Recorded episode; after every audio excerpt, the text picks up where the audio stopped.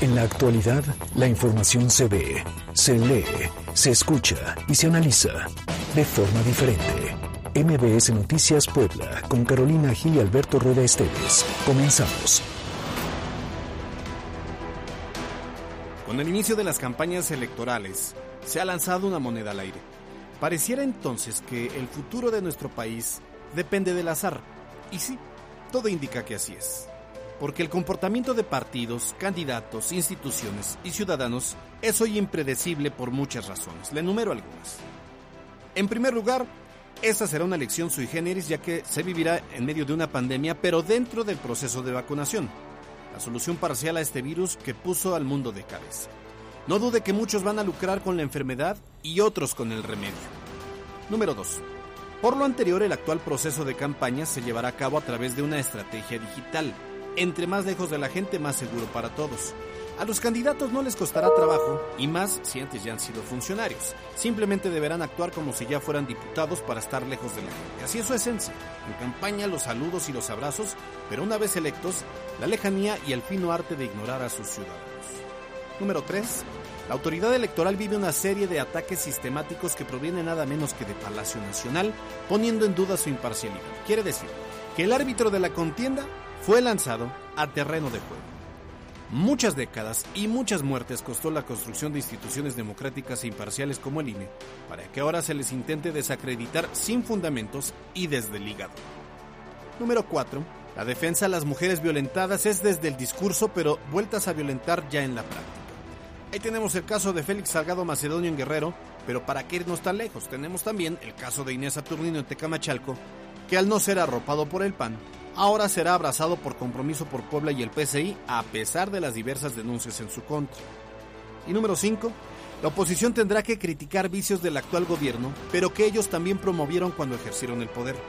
Ahí tenemos a panistas aliados de Vicente Fox y de otros de Felipe Calderón, y algunos morenovallistas y otros galistas. Y también vemos priistas que fueron parte de estructuras de Enrique Peña o que formaron parte del marinismo poblano. Y morenistas, que provienen también del prianismo, ahora se presumen López Obradoristas.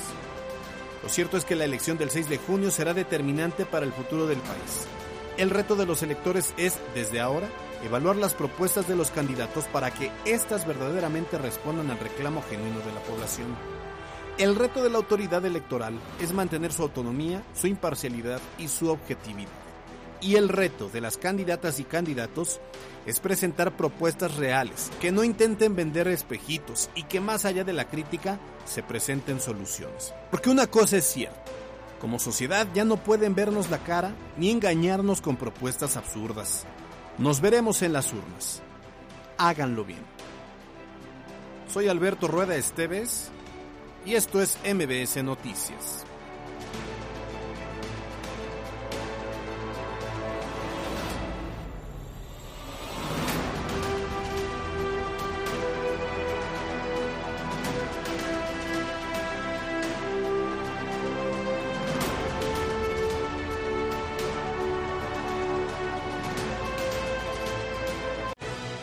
Carolina Gil y Alberto Rueda Esteves en MBS Noticias Puebla.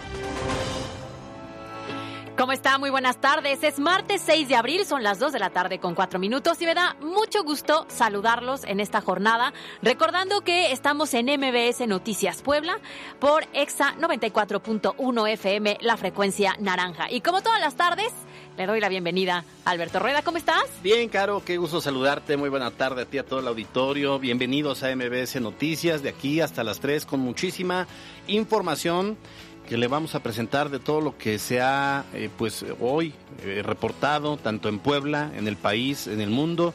No olvide que a través de nuestras redes sociales estamos en contacto permanente con ustedes a través de arroba mbs noticias pue, arroba cali-gil y arroba alberto rueda e. Cada mensaje lo leemos, lo respondemos de manera personal. Oye, y muy importante que sigan participando con nosotros porque a nosotros nos interesa mucho saber su opinión y justamente por eso vamos todos a opinar. Vamos. Todos a opinar. Hoy en Todos a opinar la pregunta para que participen es, ¿conoces las distintas pruebas de detección del COVID? Nuestras opciones de respuesta son sí, las conozco. No sabía que había varias. no sé la diferencia. Participen a través de nuestras redes sociales, arroba MBS Noticias Pue en Twitter y MBS Noticias Puebla en Facebook. Vamos todos a opinar. Los temas de hoy en MBS Noticias Puebla. Y arrancamos con la información de este martes 6 de abril. Ayer le platicábamos lo que ocurrió en Huauchinango cuando dos policías sometieron a ciudadanos con un evidente acto de abuso policial con una extrema fuerza. Y bueno, pues esta mañana el gobernador del estado, Miguel Barbosa, dijo que será este martes, o sea, hoy, cuando vaya a comparecer el representante de la Consejería Jurídica para poner a disposición de la Fiscalía General del Estado todos los elementos y todas las pruebas que se han documentado desde que se viralizó este video. Posteriormente, bueno, pues se va a iniciar la investigación para deslindar o atribuir responsabilidades. Por otra parte, la Auditoría Superior del Estado informó a través de su cuenta en Twitter que amplió las denuncias que presentó la Fiscalía General del Estado contra las empresas utilizadas para simular operaciones por los expresidentes municipales de Cuetzalan, San Martín Texmelucan, San Andrés y San Pedro Cholula, y con las cuales se presume se desviaron recursos públicos. También se investiga a los ex tesoreros de esas administraciones. Y en otra información, hoy se lleva a cabo el segundo día del Parlamento abierto sobre derechos sexuales y reproductivos y aborto legal, uno de los compromisos del Congreso del Estado tras la toma pacífica realizada en noviembre pasado por un grupo de jóvenes feministas. El tema que se aborda por segundo día es derechos sexuales y reproductivos y su importancia como derechos humanos, moderado por la diputada Estefanía Rodríguez Sandoval. Y tal y como se anunció, se ha escuchado eh, voces a favor y también se han escuchado voces en contra. Ahora escuchemos lo que dijo Meli Arellano, que es ponente de este Parlamento. En las manos de este Congreso local están las vidas de mujeres que no tienen tiempo, recursos ni información para atenderse por abortos espontáneos. Y ruego porque el resto del Congreso esté viendo en efecto estos foros, estas conversaciones, este intercambio de opiniones, porque si no este Parlamento, arrancado además como uno de los compromisos, gracias a la iniciativa de unas jóvenes feministas que tomaron el Congreso, esto no sería posible. Y bueno, esta mañana el líder del Sindicato de Trabajadores de Audi, César Horta, informó que el desabasto de componentes ha sido pues la causa principal de los paros técnicos en la armadora. Estos paros se han eh, registrado en las últimas semanas y tras asegurar que Protección Civil del Estado pues ha señalado que tienen condiciones para trabajar los tres turnos siempre y cuando se sigan las medidas sanitarias de cuidado. Se han tenido paros técnicos por diversos temas, por diversos faltantes de algunos elementos para poder armar la camioneta. No son problemas mayores, eh, se va haciendo paros técnicos regularmente el sábado en caso de haber un problema. Esperemos que la situación se vaya componiendo poco a poco. Son retos muy fuertes en el futuro, pero eh, confiamos en que poco a poco se irá incrementando cada vez más la producción. Alberto, y aunque eh, los decretos que ha eh, pues, estipulado la autoridad a causa de la pandemia poco a poco se han flexibilizado, eh, vimos en el último que incluso hubo la reapertura de algunas actividades, hay otros giros que desafortunadamente no han corrido con la misma suerte. Y hoy justamente trabajadores de baños públicos se manifestaron en el Zócalo de la ciudad para pedir ya la reapertura de manera urgente de estos negocios porque aseguran ya no soportan más tiempo cerrados. Esa es la postura de ellos, pero bueno, por su parte la secretaria de Gobernación, Ana Lucía Gil Mayoral, aseguró que mantienen diálogo abierto con los representantes de estos giros, aunque aclaró que mientras el semáforo no baje, seguimos en, naranja, y mientras no existan también condiciones eh, para evitar el riesgo de contagio que representan estos negocios, pues estos tendrán que mantenerse cerrados, o sea, no estarán uh, por el momento abiertos por el riesgo que pueden representar. Efectivamente, hasta aquí los temas de hoy. Vamos ahora con la pandemia. MBS Noticias Puebla, con Carolina Gil y Alberto Rueda Esteves. Información en todas partes. La pandemia en Puebla.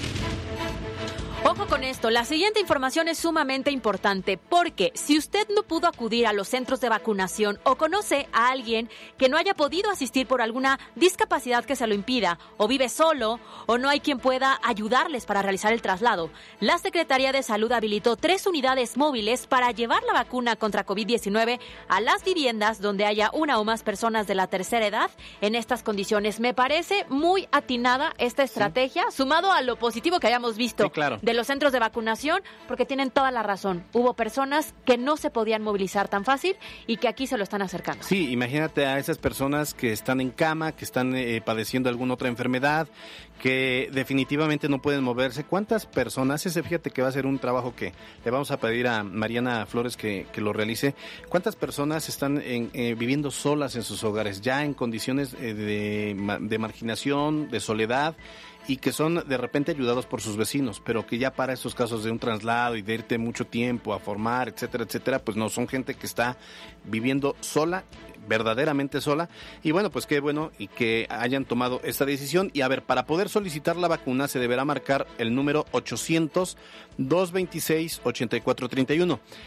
Es muy importante, ahorita les repito el número, pero es muy importante que si usted tiene de vecino a un adulto mayor, seguramente él no va a agarrar un teléfono y va a marcar hay, hay adultos que ya viven con sordera, que ya no ven bien. Entonces, haga un acto de buena fe, sea un buen samaritano y usted marque al 800-226-8431 para solicitar este servicio a la Secretaría de Salud. También está la dirección de correo electrónico previene covid19.puebla.gov.mx, diagonal censo vacuna, y ya sea vía telefónica o a través de esta dirección, usted puede eh, brindar ahí la dirección de la persona y de esta manera pues solicitar el que vaya una unidad a vacunar a este adulto mayor. Así lo anunció José Antonio Martínez García, secretario de Salud en el Estado. Tenemos tres unidades móviles. Hoy iniciamos con, ya tenemos en la ruta para 20 personas discapacitadas, ya tenemos las direcciones. Hoy iniciamos ya con esta jornada. Sí comunicarle al auditorio que para este tipo de personas que están con discapacidad y no pueden salir de casa o están sin ningún familiar, si los conocen, comunicarse por favor y ahí darnos la dirección de la persona que no se puede movilizar.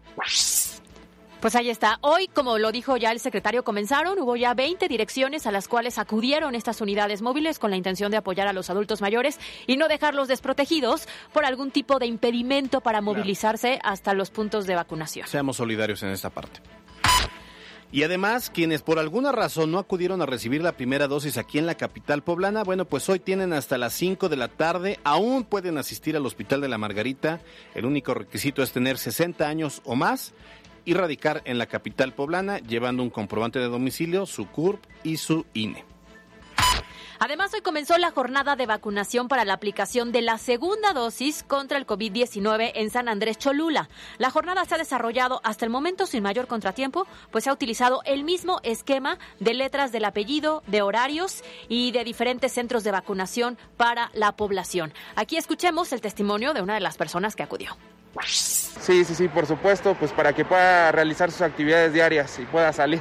Sí, tranquilidad y también confianza en que puede ya él de alguna otra manera pues salir, ¿no? Y eso es una es algo bueno, ¿no? Sí, fíjate que gracias a Dios he tenido muy buenas experiencias porque pues este me ha tocado ir a formar, este, pero en la noche y bueno, todo ha sido muy fluido.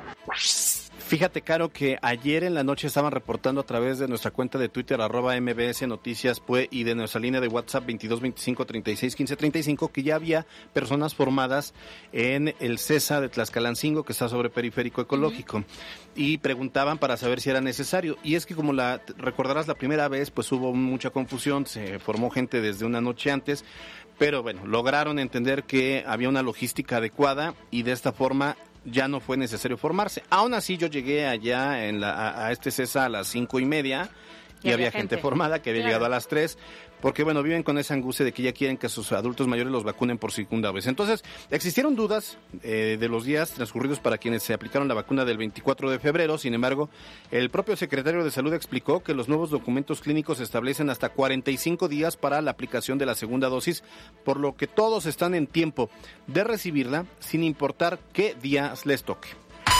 El secretario de Salud en Puebla también informó que será este jueves cuando inicie el proceso de aplicación de la segunda dosis en la zona de la Mixteca poblana. Remarcó que se aplicarán un total de 41.623 dosis de la vacuna AstraZeneca en 71 centros de salud, ocupando el mismo protocolo de citas por georreferenciación edad y primera letra del apellido en orden de abecedario. Es importante aquí comentar, eh, Caro, que hoy para el tema de San Andrés, para que quede bien cuadrado este, ese tema, es hoy fueron de la A a la J, mañana van de la K a la R, el jueves van de la S a la Z tienen que respetar eh, esa parte, el que sea la letra de su inicial, de su primer apellido, y después los horarios. De 8 a 11 van los adultos mayores de 80 años o que tienen alguna discapacidad para movilizarse. Después de las 11 a las 3 de la tarde van aquellos adultos de los 60 a los 70 años. Y de las 3 de la tarde a las 5 de la tarde, los de 70 a 79 años. Tómenlo en cuenta porque si alguien llega en el horario que no le corresponde o en otro día, lo que le van a decir es no le toca porque aparte llevan un control y está bien. Entonces, pongamos también de nuestra parte, seamos ciudadanos responsables y hagamos las cosas bien. Oye, tomando en cuenta que aquí ya replicaron la fórmula que vimos ahora en la ciudad de Puebla, ¿no? Es correcto, así es. Bueno, en otro tema, ayer comentábamos sobre el caso de la enfermera en la Ciudad de México que fue grabada cuando inyectaba a un adulto de la tercera edad sin aplicarle el, el, el biótico. Evidentemente, Alberto, esto generó pues mucha incertidumbre entre incluso los familiares de las personas de la tercera edad que iban a aplicarse la dosis. Y hoy que inició la segunda dosis, hay familiares que están pidiendo poder entrar con su adulto mayor. Y es que me parece muy justo me parece muy adecuado que pueda pasar el familiar solamente para corroborar, porque pues, son adultos mayores, eh, algunos tienen toda la lucidez, otros ya están muy cansados y ya van con la esperanza de vacunarse y no están tampoco poniendo atención de que si es o no es la vacuna. Entonces es, me parece eh, adecuado y ojalá que se acepte. Recordando que este caso no fue en la ciudad de Puebla, ¿no? que en la ciudad de Puebla no lo hemos tenido, pero obviamente al viralizarse, pues hay muchos que hoy están dudosos de quién te lo está aplicando y quién no, y si se hace de manera correcta. Pero bueno, el gobernador del estado, Miguel Barbosa Huerta, calificó lo sucedido en la Ciudad de México como un acto reprochable y señaló que no podrá modificarse el protocolo de ingreso para permitir que los adultos estén acompañados, ¿no? Porque aquí se pedía que solamente fuera pues una persona, incluso te, hay voluntarios que te asisten en caso de que no puedas caminar solo para ingresar Tú, tú, nada más. Así es, el mandatario también garantizó una vigilancia estricta y pidió confianza a la ciudadanía de que en ningún caso similar como lo que ocurrió en Ciudad de México, ocurre en Pueblo. Vamos a escucharlo. Pues yo les exhorto a todos a que nos tengamos confianza unos a otros. No habrá ni abusos ni habrá este tipo de actos reprochables como el que vimos y por el mal comportamiento de una persona se califique a todos los que de manera muy, muy reconocida y reconocible están aplicando vacunas. No, no, no desconfiemos. Por otra parte, en el estado se detectaron 58 nuevos casos de contagio por COVID-19 y 8 fallecimientos en un solo día, que suman al acumulado de 80.430 contagios y 11.046 muertes hasta el momento. Así es, Caro. Y hay que destacar que el informe de la Secretaría de Salud del Estado registró la cifra más baja de casos activos a la enfermedad en lo que va del año.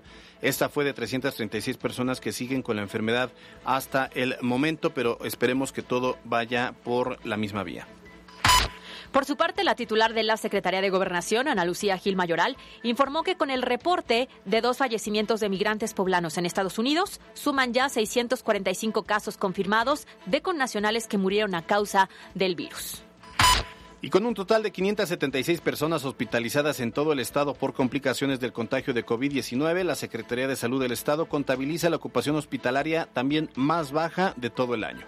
La verdad es que esto es una muy buena noticia, pero esto no es sinónimo a que hay que relajarnos. Al contrario, lo ideal es que la tendencia en las próximas semanas, pasando ya las vacaciones de Semana Santa, siguiéramos exactamente en las mismas condiciones. Incluso nosocomios que vimos prácticamente al 100% en semanas o meses anteriores como el de Cholula o el de Gojotzingo, Hoy se encuentran al 39 y al 25% respectivamente. Y mira qué buena noticia porque así como vimos eh, la segunda ola en diciembre y estas largas filas para el oxígeno y la saturación de los hospitales, bueno, pues hay algunos que fueron reconvertidos, como el Hospital de Traumatología y Ortopedia, que se encuentra sin pacientes, lo mismo que los hospitales de Zacatlán, Jicotepec y Acatlán. Y pese a estas cifras, que le decíamos son muy buenas, el gobernador del estado volvió a descartar un regreso a las aulas escolares y señaló que serán los tres factores los que indiquen si la entidad puede o no retomar las clases presenciales. El primero es un buen avance en la vacunación contra COVID-19. Así es. Después también hay que mencionar que el semáforo epidemiológico federal y el estatal obviamente deben estar en verde y que el aumento en cifras de contagio por el tercer repunte pronosticado pues no sea tan grave. Lo anterior luego de que el propio presidente Andrés Manuel López Obrador pues manifestó que ya habría condiciones para el regreso a clases tras la vacunación de maestros, pero bueno, no hay que no hay que dejar a un lado vacunarían a los maestros pero, no, a los, alumnos. Claro. Entonces no cometamos errores, ya lo estamos viendo en Chile, en otros países. En Europa, ¿no? Que lo intentaron y hoy están padeciendo otra vez una nueva ola. De última hora comentar que el Instituto Mexicano del Seguro Social informa que ya no hay vacunas en la Margarita, que ya no vaya la gente, que hubo mucha oportunidad, la gente fue, se vacunó, pero que en este momento están como cerrando ya esta parte de vacunación. El último día era el domingo. Se dio todavía ayer lunes y hoy se amplió mediodía. Ya no vaya la Margarita. Efectivamente. Hasta acá la información de la pandemia. Vamos con las intermedias. Las intermedias 2021.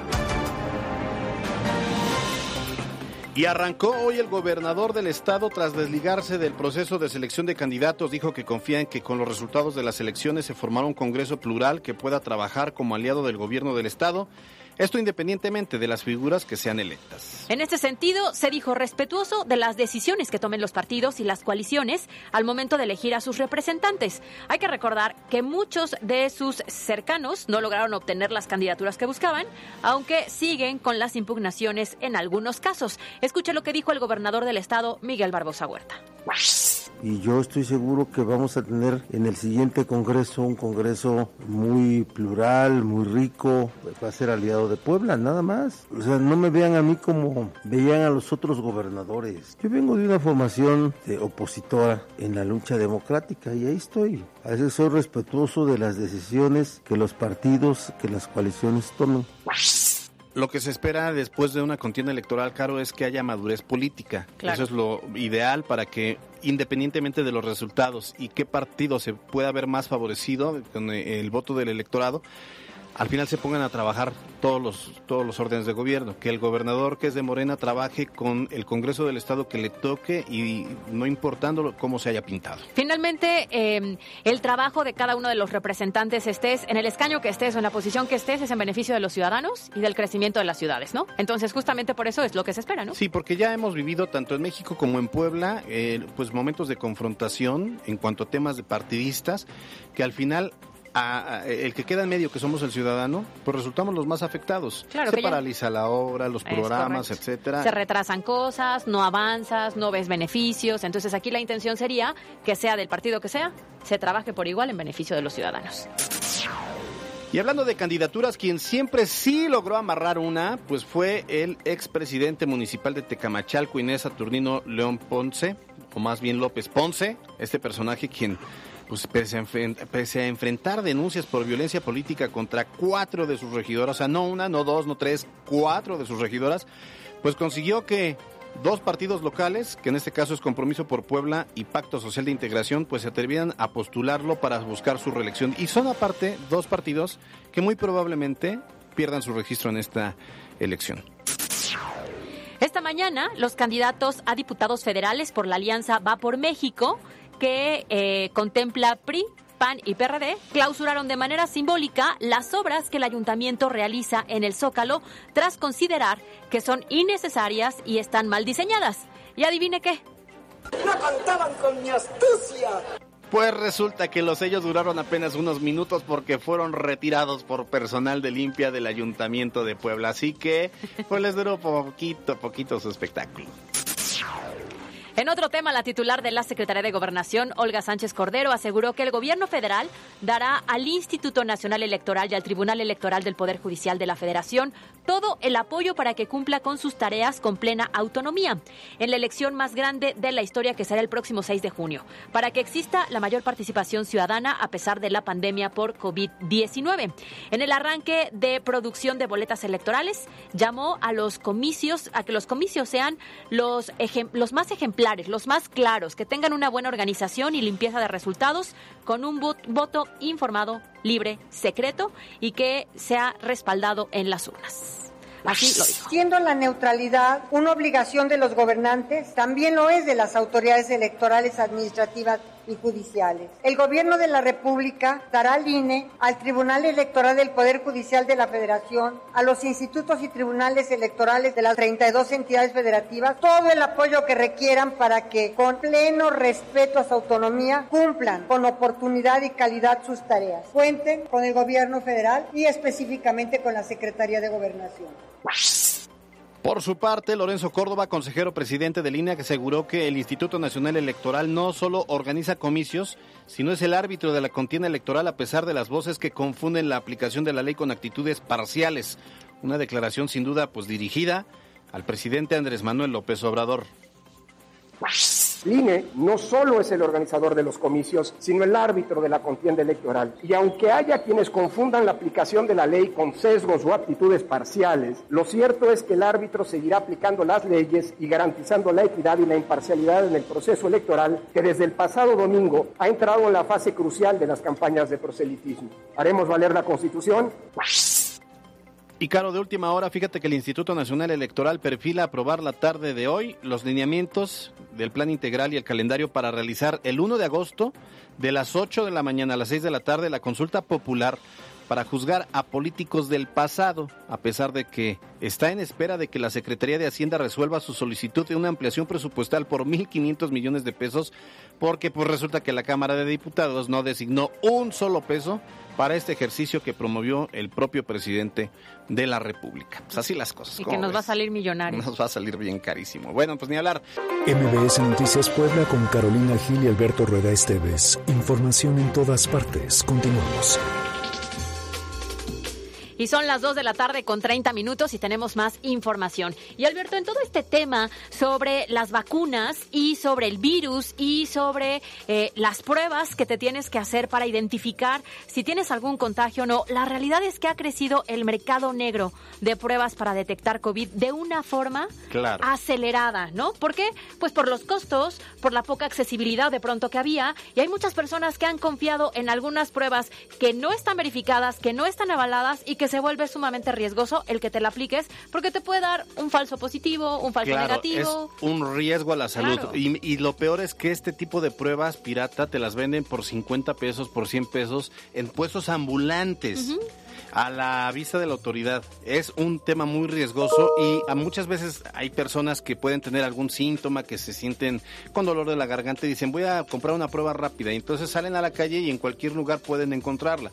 La importancia es detectar cuáles son piratas, cuáles son falsas, cuáles son las que están avaladas por la COFEPRIS, porque si no ponemos en riesgo nuestra vida. Imagínate que tú tengas síntomas, que tengas coronavirus, que te compres una prueba chafa que te dé negativo. Entonces vas a decir, bueno, es una gripita y vas a seguir haciendo tu vida. Y vas a seguir esparciendo el virus con todos, ¿no? Por eso Mariana Flores nos preparó este siguiente reportaje. En contexto. La incertidumbre sobre el padecimiento de COVID-19 y los problemas económicos han generado que las personas salgan a buscar las pruebas y tratamientos más económicos principalmente en redes sociales, llegan a ofrecerse pruebas para la detección de COVID-19 a costos muy accesibles, pero sin las certificaciones necesarias. Otros incluso optan por las pruebas caseras para saber si fueron o no contagiados por la COVID-19. Los certificados ofrecidos tras un diagnóstico de contagio cada vez se hacen más necesarios para ingresar a diversas agencias, para practicar deportes o para realizar algún viaje. El Consejo Mexicano de Empresas de Diagnóstico denunció que en redes sociales se están ofreciendo certificados falsos, los cuales ponen en riesgo de contagio a los viajeros que salen desde las terminales del Aeropuerto Internacional de la Ciudad de México. Es importante señalar que hasta el 3 de marzo, la Comisión Federal para la Protección contra Riesgos Sanitarios, COFEPRIS, reveló que 67 laboratorios privados cuentan con el aval para emplear pruebas moleculares para el diagnóstico por PCR de COVID-19, así como 39 pruebas serológicas. El secretario de Salud en Puebla exhortó a la población a realizarse la prueba diagnóstico solo en laboratorios con certificación o bien acudir a un nosocomio de la misma dependencia. Para MBS Noticias, Mariana Flores. Pues ahí tenemos el trabajo de Mariana. Fíjate, Caro, que ya las pruebas COVID incluso pues te las piden para viajar. Si quieres viajar al extranjero, a fuerza tienes que tener tu prueba COVID. Y bueno, no hay que olvidar que en los decretos del Estado para fiestas, para casinos, tienes que tener tu prueba COVID. Ahora ya. Entonces, habrá que saber que hay muchos, muchos, muchos tipos de pruebas. Sea, uno cree que es la PCR o que es la rápida, pero hay varios tipos y no todas son las que necesitamos de acuerdo al escenario. Claro, efectivamente. Y justo por eso hoy nos da mucho gusto recibir en el espacio a, al químico, eh, farmacobiólogo, jefe de laboratorio del Hospital MAC, Javier Chimello Reyes, que nos va a platicar justamente sobre este tema porque sigue habiendo muchas dudas. A pesar de que llevamos ya un año en pandemia, la realidad es que eh, tenemos muchas dudas y queremos que nos lo expliquen con peras y manzanas. Así es. Con peras y manzanas. Y por eso saludamos con mucho gusto al químico farmacobiólogo Javier Chimello Reyes. ¿Cómo está, químico? Buena tarde. Hola, ¿qué tal? Buenas tardes. Oiga, pues... Gracias por la invitación. No, hombre, qué gusto poder saludarlo. Y tenemos muchas dudas. La primera que nos han hecho a través de nuestra línea de WhatsApp y redes sociales es, pues, ¿cuál es la diferencia entre las pruebas para detectar COVID? Hay varias, de entrada hay varias. ¿Cuáles son? Sí, mire, eh, en primera instancia está la prueba confirmatoria, la prueba que se llama PCR eh, en tiempo real. La otra prueba que es muy reciente es el de antígeno, y posteriormente también siguen lo que son las pruebas de anticuerpos IgG e IgM de SARS-CoV-2. Ahora, la importancia de tener esas pruebas en los diferentes estadios es muy, muy controversial, eh, ya que muchísimas personas ahorita están enfocándose por los precios a optar por hacerse la prueba de antígeno. La prueba de antígeno solamente nos va a detectar algún un fragmento del virus como tal, eh, específicamente en la cápside, más sin embargo no nos va a especificar el tiempo de entrada de la infección. Por eso mismo se tiene que realizar lo que es la prueba confirmatoria por PCR COVID, que esa va a ser siempre la madre de confirmación de infecciones víricas o de bacterias. Eh, ahora bien, eh, la prueba de anticuerpos pues nos va a determinar el estadio de la infección, si está latente la infección o si ya fue eh, una infección tardía y que solamente se generan los anticuerpos de memoria. A ver, eh, a ver, a ver, em, entonces vamos por partes. La prueba de antígeno es esta prueba rápida. Tengo entendido que incluso esto es una muestra de nariz y que es tan rápida que en 30 minutos se entregan resultados.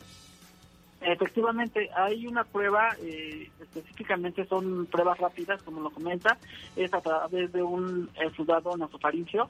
Eh, se coloca lo que es la muestra en una solución, un buffer, y se coloca en un cassette que te va a aparecer si está positivo o está negativo.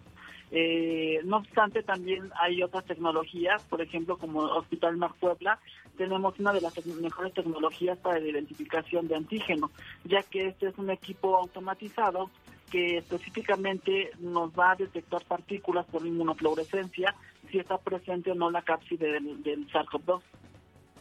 Entonces, en este caso, a ver, si yo tengo algún síntoma en este momento y necesito identificar qué prueba realizarme para descartar cualquier riesgo con mi familia, compañeros de trabajo y demás, ¿cuál es la recomendación? ¿Automáticamente la de confirmación? O sea, la confirmatoria, la PCR, o, cuál sería la primera opción para mí?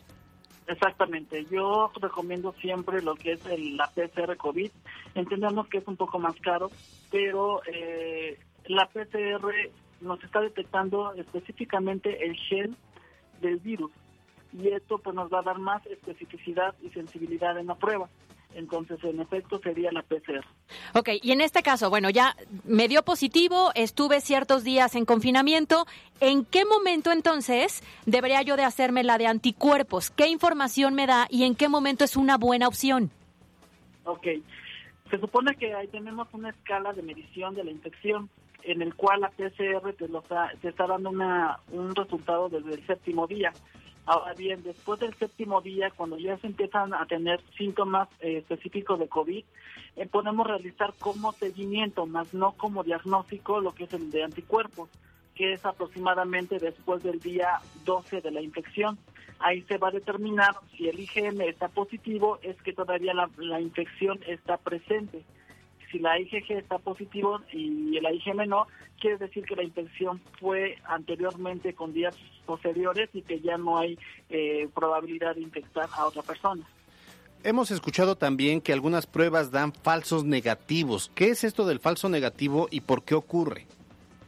Porque el falso negativo puede ser también por varios factores. Eh, aparte también de tener unas pruebas que no están validadas, que son pruebas que no tienen una, una validez tanto de FDA como de COFEPRIS, que no están especificando la sensibilidad de la prueba. Otra otra forma en la que se puede decir que es una prueba errónea es que eh, mucha mucha gente opta por hacerse la de anticuerpos en los primeros días de la infección o en los primeros días de, de una sospecha para infección de SARS-CoV-2 entonces entendemos que los anticuerpos no van a reaccionar de la misma manera cuando se presenta el virus. Entonces, ese es el primer error que se está realizando, que se están ocupando las pruebas de anticuerpos IgG IgM de COVID como prueba confirmatoria y no se debe de realizar así. Ah, eso es importante saberlo, ¿no? Porque si estás en contacto con alguna persona que tiene el virus, es importante saber cuál sí elegir y cuál no. Ahora, antes de que platicáramos con usted, eh, tuvimos una radiografía de este desafortunado mercado negro de las vacunas, incluso de las pruebas que se ha generado en torno a la pandemia. ¿Cómo elijo?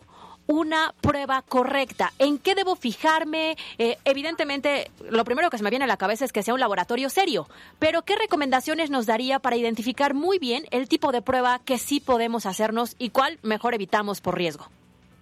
Ok, es muy importante lo que me estás mencionando, ya que mucha gente opta por comprar incluso las pruebas desde casa y realizárselos ellos mismos. Cabe mencionar que para eso existen laboratorios en el cual están con un nivel académico eh, pues comprensible para eh, la detección de SARS-CoV-2 en este caso. Eh, es muy importante que la gente entienda que debe de dirigirse con personal calificado, con personal que tenga los conocimientos también para determinar un resultado previo. nosotros como especialistas en el área de laboratorio, pues sabemos algunas algunos puntos específicos que nos pueden detectar un falso negativo, cosa que la gente eh, pues no lo puede detectar. Un ejemplo, yo puedo realizar una prueba con una muestra centrifugada y el número de anticuerpos presentes en el suero puede estar mucho más presente que en una sangre total. También la toma de muestra que sea adecuada para realizarse la prueba. Entonces, eh, yo recomiendo y les exhorto a toda la población que acudan con gente que tenga eh, un laboratorio calificado, que estén avalados por COFEPRIS y también que estén avalados por el Instituto Nacional de Diagnóstico Epidemiológico, que es el INDRE, para realizarse la prueba y tengan un resultado confiable.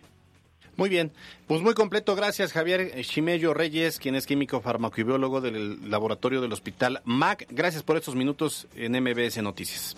No, gracias a ustedes. Y les comento, estamos aquí en, en Periférico, en, en el Hospital La Puebla, para que nos puedan aquí eh, buscar. Nosotros tenemos buenas promociones. Ahorita acabamos de inaugurar lo que es el Laboratorio de Biología Molecular, con precios muy accesibles. Eh, y estamos las 24 horas del día para tomas de muestras y la entrega de resultados está en 24 horas, pues con un resultado confiable de alta calidad. Muy bien, pues ahí está la recomendación. Muchas gracias, que tenga buena tarde. Gracias, hasta luego. Pues ahí lo tenemos, es muy importante este tema, que elijamos la prueba necesaria, que no andemos comprando pirata y que lo hagamos con los profesionales. Oye, justamente sobre ese tema, recordemos que hoy, a lo largo del día, tuvimos la encuesta a través de arroba mbs noticias fue, y es, ¿conoces las distintas pruebas de detección del COVID, de COVID-19? El 46% nos dice, sí las conozco. Qué bueno. El 30% nos dice, no sé la diferencia. Y el 24% dice, no sabía que había varias. Pues ahí lo tienen. Está la prueba de antígeno, que es una prueba rápida, la prueba PCR y la prueba de anticuerpos. Siempre acuda con los especialistas. Vámonos a los deportes con Miriam Lozada. En la cancha con Miriam Lozada. Muy buenas tardes, Caro Alberto. Iniciamos con la información deportiva. Este martes por la noche, Cruz Azul hará su presentación en los octavos de final de la CONCACAF Liga de Campeones, cuando visite Haití para enfrentarse al Arcaye, equipo que prácticamente es desconocido y donde se espera que Juan Reynoso eche mano de algunos jugadores que no son habitualmente titulares en la liga para brindarle descanso a algunos elementos. En temas de fútbol internacional, en estos momentos iniciaron los cuartos de final de la Liga de Campeones de Europa con par de encuentros. Real Madrid con varias bajas, sobre todo en la defensa, recibirá en el complejo deportivo Alfredo Di Stéfano al Liverpool. Los merengues a primera hora de este martes reportaron la baja del defensa francés Rafael Barené a causa de dar positivo al COVID, por lo que Zinedine Zidane tratará de echar mano de varios suplentes. En otra eliminatoria, Manchester City recibe al Borussia Dortmund en un encuentro en donde el delantero noruego Erling Haaland tendrá un partido complicado ya que deberá superar la sólida defensa inglesa. Continuando con temas internacionales, el juego de estrellas del béisbol de las grandes ligas, proyectado originalmente en el Estadio de los Bravos de Atlanta, cambia de sede y se jugará ahora en el Coors Field, casa de los Rockies de Colorado, en la ciudad de Denver. Este cambio obedece a que las leyes promulgadas en el Estadio de Georgia, las cuales han causado polémica en el tema comercial sobre algunas marcas como Delta Airlines y Coca-Cola, que no fueron bien recibidas para la organización de las mayores, por lo que optaron retirar la sede de Atlanta. En el fútbol femenil, la defensa del Puebla femenil Alexandra Godínez fue convocada a la concentración de la Selección Nacional de México femenil categoría sub-20, que durante estos días se mantendrá entrenando en el Centro de Alto Rendimiento hasta el día 13 de abril, durante la fecha FIFA, y cuyo representativo es dirigido por Maribel Domínguez. Por el momento, hasta aquí la información deportiva. Muchas gracias, nos escuchamos el día de mañana. MBS Noticias Puebla, con Carolina Gil y Alberto Rueda Esteves. Tenemos que hablar.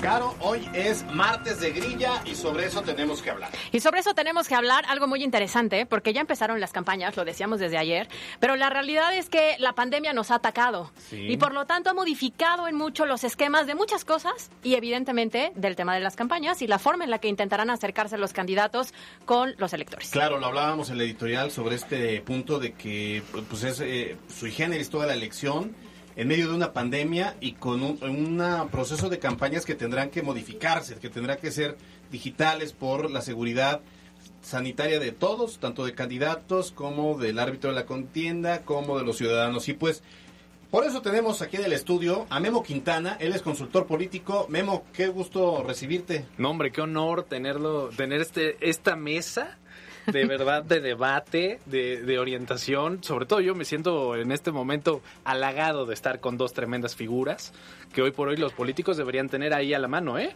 A Por la mano, menos, por supuesto, pero por supuesto. Y tú deberías estarles eh, diciendo que es por acá. Y ayudando. que Este es el lugar. Oye, tú eres consultor, tú eres asesor, estratega Así es. de figuras políticas, andas en campañas y me parece que, que aparte llegas en un momento en el que hay que innovar todo el tema de la estrategia de campaña. Justo esa es la chamba que nosotros desarrollamos. Eh, te platico un poquito. Nosotros eh, ori- originalmente pues somos publicistas, ¿no? Tenemos una agencia de comunicación, pero hoy más que nunca la comunicación política requiere una orientación creativa, ¿no? Hoy, hoy los políticos, si tú te das cuenta y haces un análisis de norte a sur del país, y no solo en el país, sino fuera del mismo, las campañas creativas hoy son las más exitosas. Ya no siquiera las de más contenido. Hoy la gente incluso ya no vota por el más preparado, sino por el que mejor le cayó. El más ¿no? Porque le hizo sentir algo. Claro. Sí, de emociones, por emoción. La gente vota sin por duda. emoción. Y, y ese es el, el punto que nosotros realizamos todos los días. Como bien lo dices, yo me dedico a, a- como consultor político con los candidatos, con partidos políticos,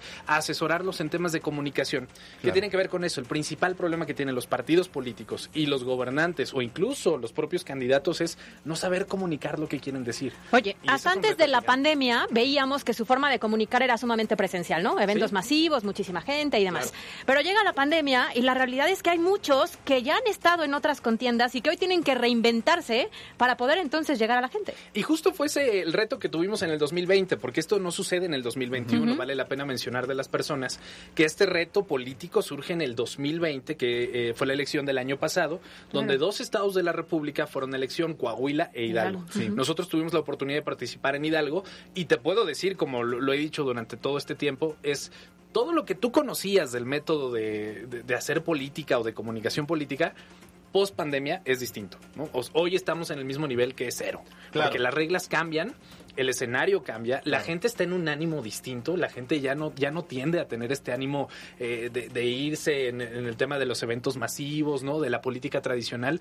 Hoy esperan cosas distintas. ¿Qué es lo que te iba a decir? O sea, antes era el templete, las bocinas, si le bien les iba este pues enlonado claro. y el acarreo, la gente, los banderines, los eh, souvenirs del partido. Claro. Eso no va a pasar en este 2021. ¿Qué van a hacer entonces los, los candidatos? Mira, no lo descartamos al 100% porque está sucediendo, ¿no? O sea, hay cosas que probablemente no van a poder eliminarse del mapa, pero lo que sí vamos a tener es que vamos a jugar en escenarios distintos. Incluso el propio árbitro electoral está definiendo muchas cosas, ¿no? Como el tema de los eventos. No puedes tener en tus eventos a más de 50 personas, ¿no?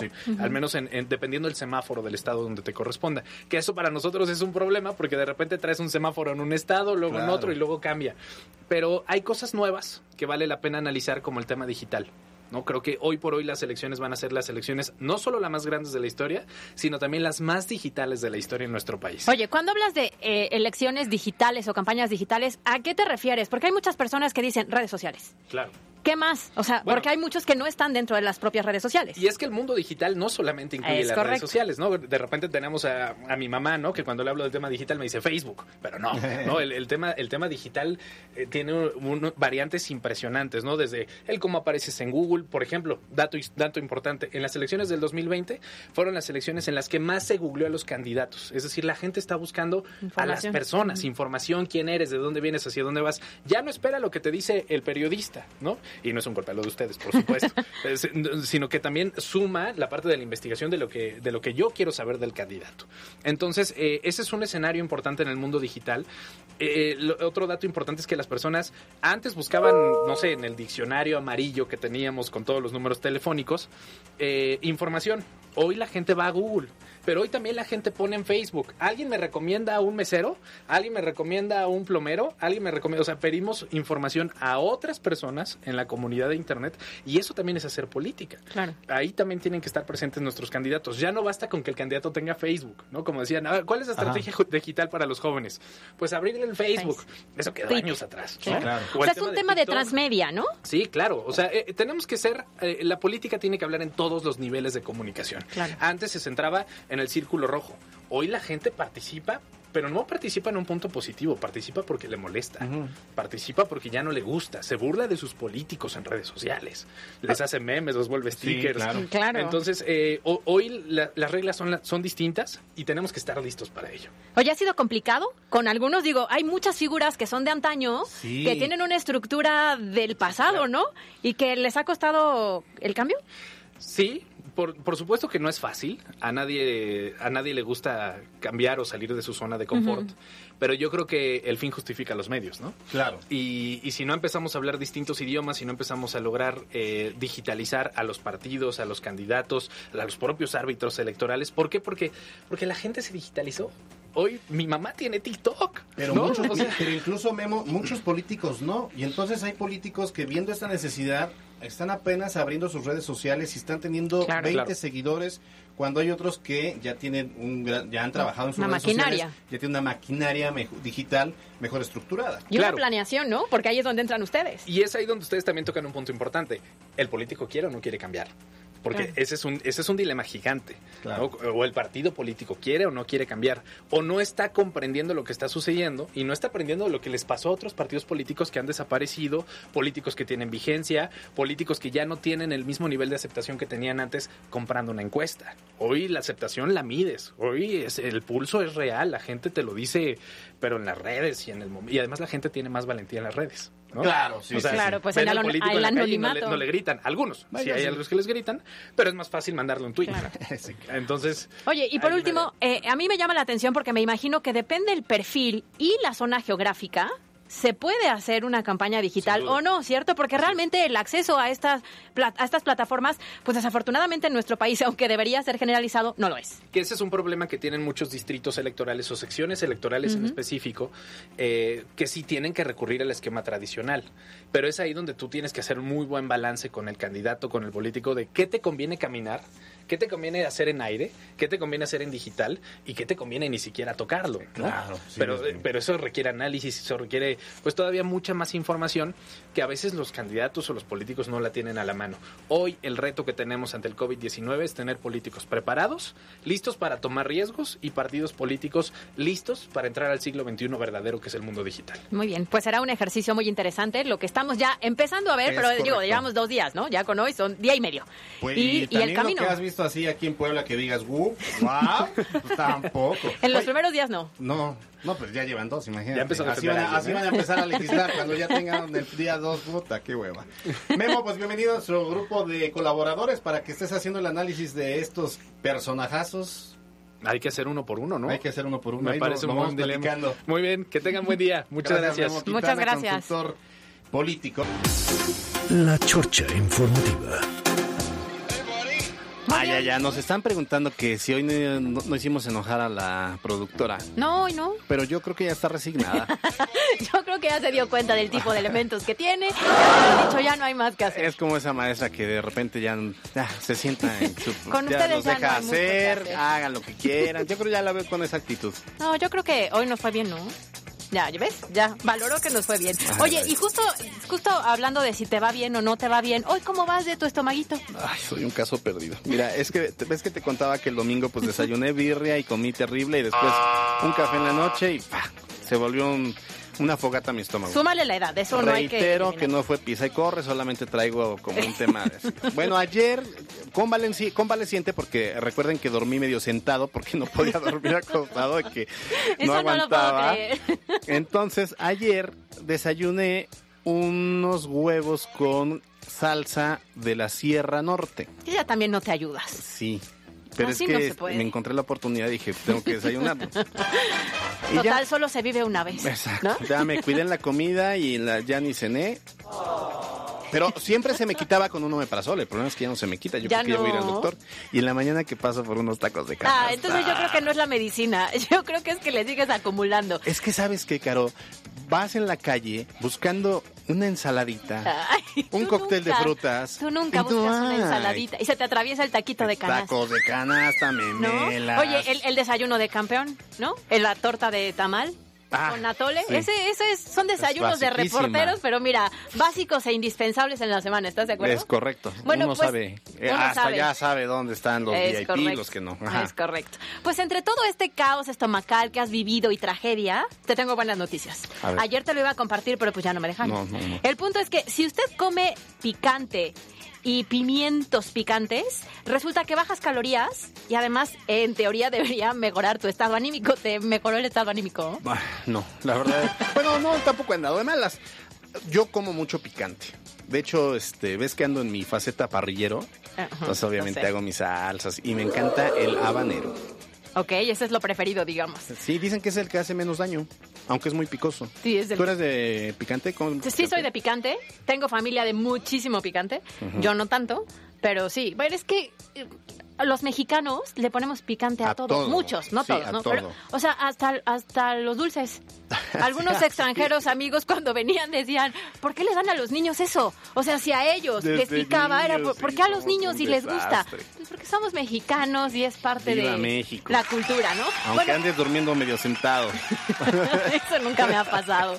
El punto es que, ¿por qué quemas calorías y por qué tu estado anímico mejora? Porque al consumir picante el corazón y el metabolismo se acelera y eso permite que quemes calorías mucho más rápido y que te tengas una sensación de que estés lleno, que estés satisfecho, te sientes bien y entonces tienes más endorfinas, serotonina y por lo tanto una sensación de bienestar. Oye, otra básica del mexicano es que una pregunta obligada es, ¿qué tipo de salsa te gusta, la verde o la roja? No, la que pica mucho, la que pica poquito o la que casi no pica, ¿no? Eso es, Mientras, es mientras también. en Suiza preguntan, ¿qué libro estás leyendo? Ah. Acá preguntan, ¿qué salsa para tu memela? Es que la gastronomía es, Es, la es lo verdad es que sí. ¿No? Sí, sí, sí, como bien dices, cuando vienen amigos del extranjero, siempre, bueno, y vienen a Puebla, se meten unas indigestas, Y unas pero se van bien contentos. Sí, claro. Es que tienes que venir a Puebla y comer para que entiendas lo que es vivir Puebla, ¿no? Exacto. Si no, no. O sea, si vienes a Puebla y no comes, ¿qué?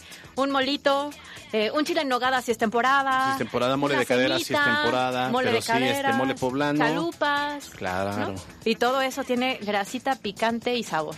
Fíjate que ahora que estábamos hablando de esto del patriotismo en el extranjero, un día les voy a contar la historia de un mexicano que se fue a Holanda a presumir que tomaba tequila y terminó ¿El primo de un amigo? el primo de un amigo. Ah. Un día, un día sabrán parece. de esa Voy a historia. buscar en la chorcha algo que tenga relación al tequila y ahí me cuentas al primo del historia. amigo que fue a hacer un oso. De un ranchero enamorado que se fue a, ya a presumir, ah, que el tequila, que no sé qué, y terminó tirado. Tirado. Pero allá, aquí no. Aquí no. Aquí sí no. eres de los buenos. Acá sí. Aquí sí das competencia. Ah, oye, no hemos, no hemos dicho, ah, sí, ya dijimos lo de los vampiros, ¿verdad? Lo de los murciélagos. Lo de los murciélagos, que eres murciélaguito tú. Todos somos murciélaguitos. No, no todos. Bueno, pues ya. A nombre de todo este gran, gran equipo, Caro, nos vemos mañana. Nos vemos mañana en punto de las 2 de la tarde. Síganos además a través de las redes sociales. Gracias a Yasmín Tamayo y a Carlos Parraguirre aquí en la cabina, a todo el equipo dentro y fuera de este espacio. Yo soy Alberto Rueda Esteves, que tengan excelente martes. Bye bye. Usted está informado. Esto fue MBS Noticias Puebla con Carolina Gil y Alberto Rueda Esteves. Información en todas partes.